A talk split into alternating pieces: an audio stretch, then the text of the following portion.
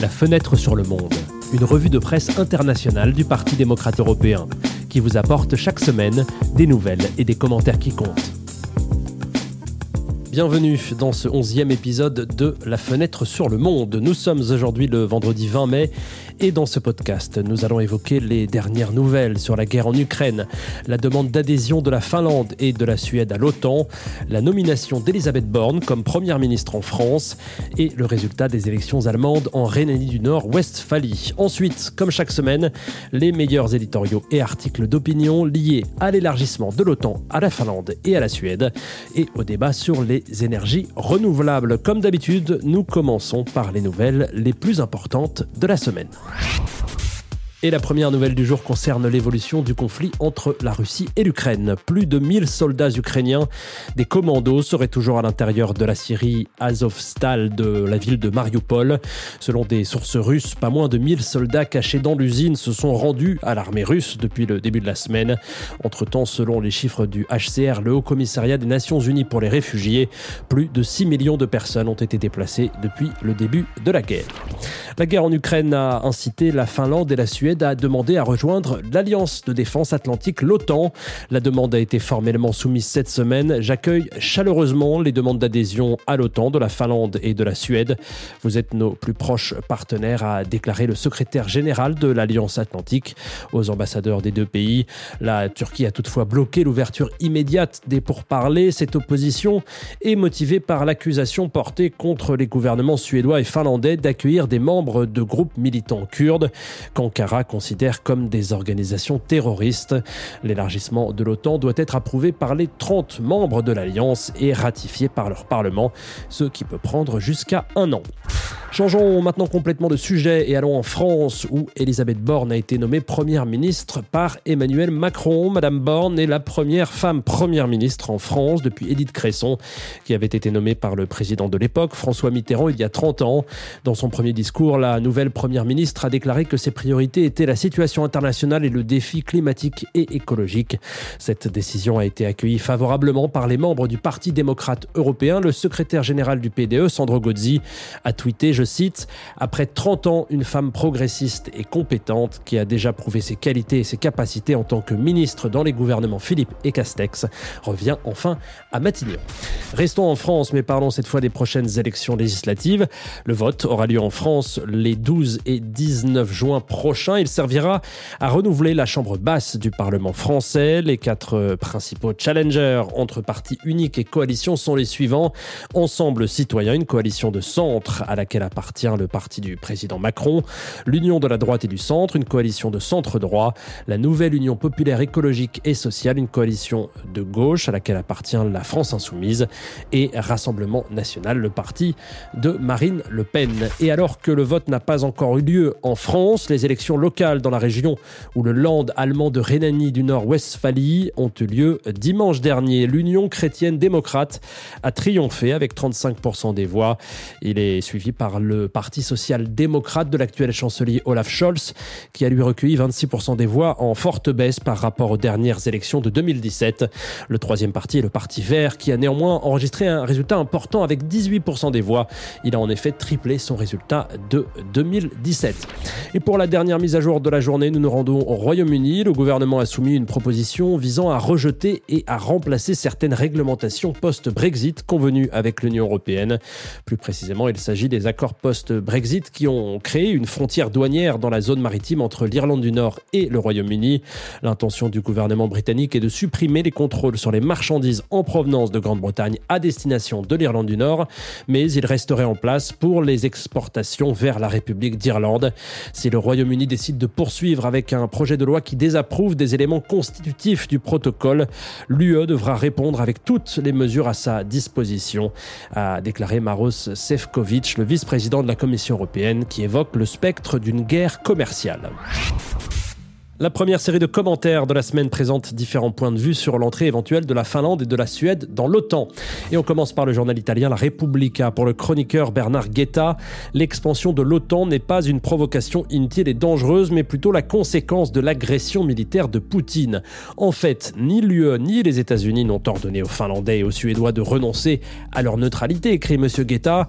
D'après lui, les Finlandais craignent que Poutine ne tourne son regard vers l'Europe du Nord plutôt que vers les pays baltes qui sont déjà membres de l'organisation.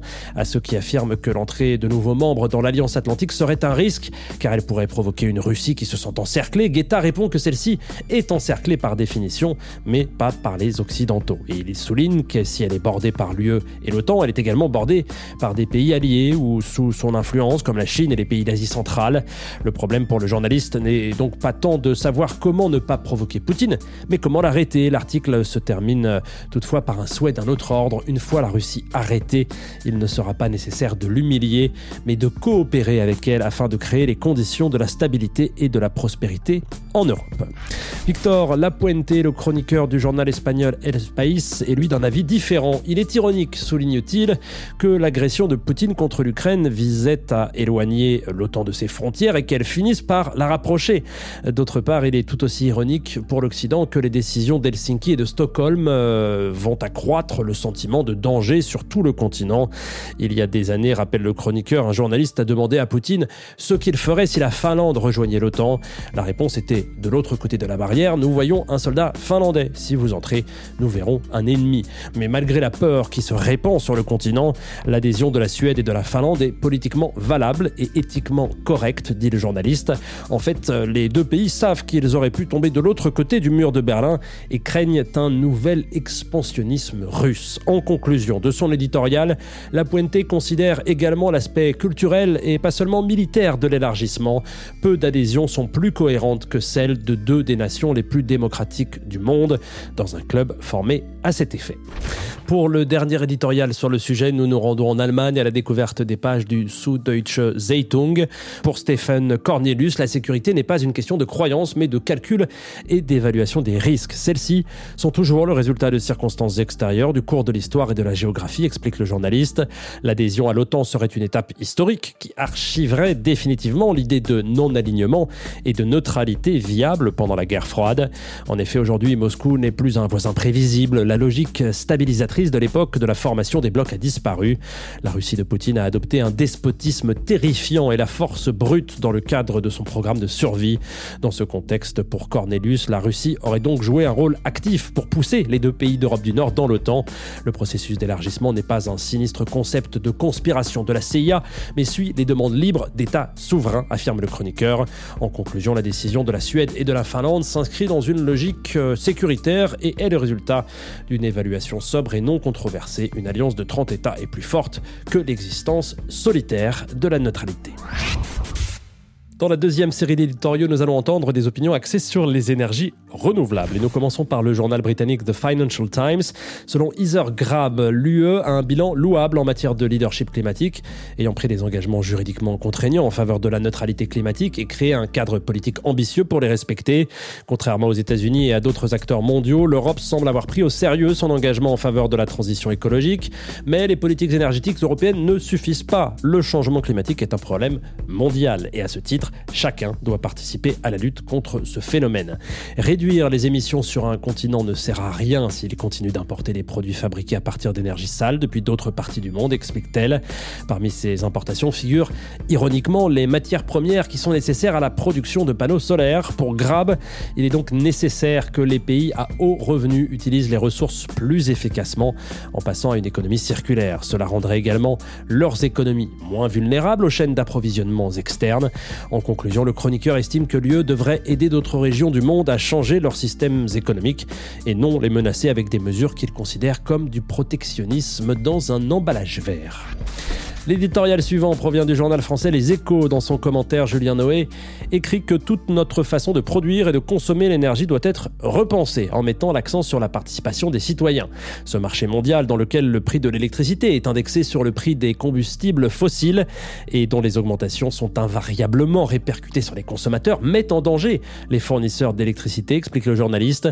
Pour l'instant, le gouvernement français semble privilégier un système énergétique mixte. Un point de vue erroné selon Noé, euh, alternatives évoquées pour compenser d'éventuelles pénuries, comme le gaz naturel liquéfié, ne sont pas très rassurantes, écrit-il. La bonne voie à suivre serait de passer à un système d'énergie entièrement renouvelable. Ce dernier offre par nature une visibilité incomparable en termes de coûts d'investissement et de fonctionnement, estime le journaliste français. Le contexte dans lequel nous évoluons est sans précédent et de nombreuses crises s'entremêlent, mais, conclut le commentaire, nous avons toutes les cartes en main pour construire notre avenir énergétique autour des énergies renouvelables et des citoyens. Pour le dernier éditorial de la journée, nous traversons l'Atlantique pour découvrir les pages du Boston Globe. L'auteur de l'article Jeff O réfléchit à la manière dont l'utilisation de l'énergie nucléaire devrait être perçue différemment. D'après lui, O commence par rappeler que d'ici à la fin de l'année, à la suite d'une série de protestations, l'Allemagne fermera trois réacteurs nucléaires. Cela la rendra encore plus dépendante des combustibles fossiles polluants. Mais la dépendance de l'Allemagne à l'égard des importations de pétrole et de gaz russe remonte à loin. Lorsqu'en 2011, après l'accident de Fukushima, la décision a été prise de réduire drastiquement la production d'énergie nucléaire. Si l'Allemagne avait gardé les 17 centrales opérationnelles avant 2011, le pays pourrait importer 60% de gaz en moins de la Russie, note le chroniqueur. Pour haut, en outre, les progrès technologiques ont rendu l'énergie nucléaire de plus en plus propre et sûre, et son impact en termes de vie humaine est nettement inférieur à celui des combustibles fossiles. L'abandon de l'énergie nucléaire en Allemagne est le résultat d'une politique née des caprices, de la passion, conclut l'éditorial, et non des certitudes de la science. Voilà, la 11e édition de la rétrospective et revue de presse Fenêtre sur le monde touche à sa fin. Avant de conclure, nous vous rappelons que les ministres des Finances des pays de la zone euro se réuniront lundi prochain. Sur cette réunion et d'autres questions européennes et internationales, nous vous tiendrons au courant la semaine prochaine. L'éditorial de cette semaine a été rédigé par Daniele Ruzza. Au micro, c'était Antoine Lheureux. À très bientôt.